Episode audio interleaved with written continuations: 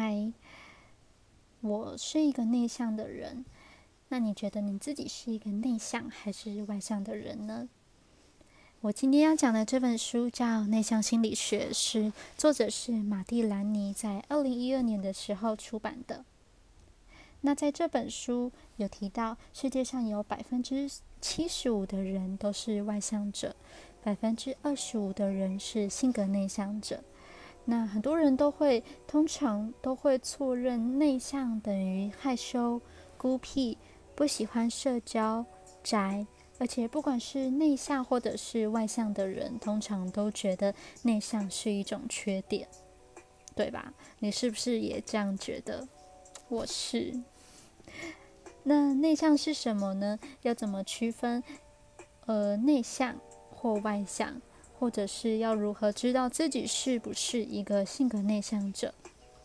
这本书从三个面向做讨论，最重要的就是第一点，精力的恢复；第二，对刺激的反应；第三，深度和宽度。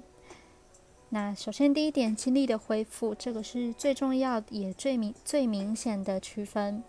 内向者跟外向者一样，都喜欢社交场合跟交朋友。但不一样的是，内向者需要适当的休息，这个蛮颠覆大家的思想吧？因为一般人都会觉得内向者就是不喜欢交朋友，就是喜欢一个人。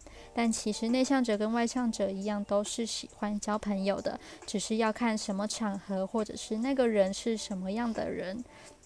也就是说，嗯，外向者就像一个太阳的面板，恢复精力的来源是外在世界，像是社会啊。嗯，欢聚人们。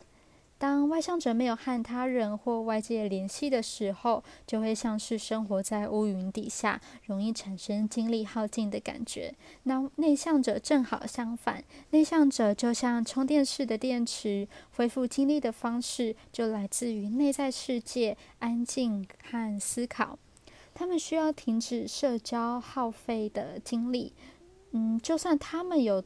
多喜欢这一次的聚会，他们都需要有一段时间是可以停下来休息或充电的。那要怎么知道自己是外向或者是内向，还是说介于两者之间呢？这个我们就下次再讨论吧，拜拜。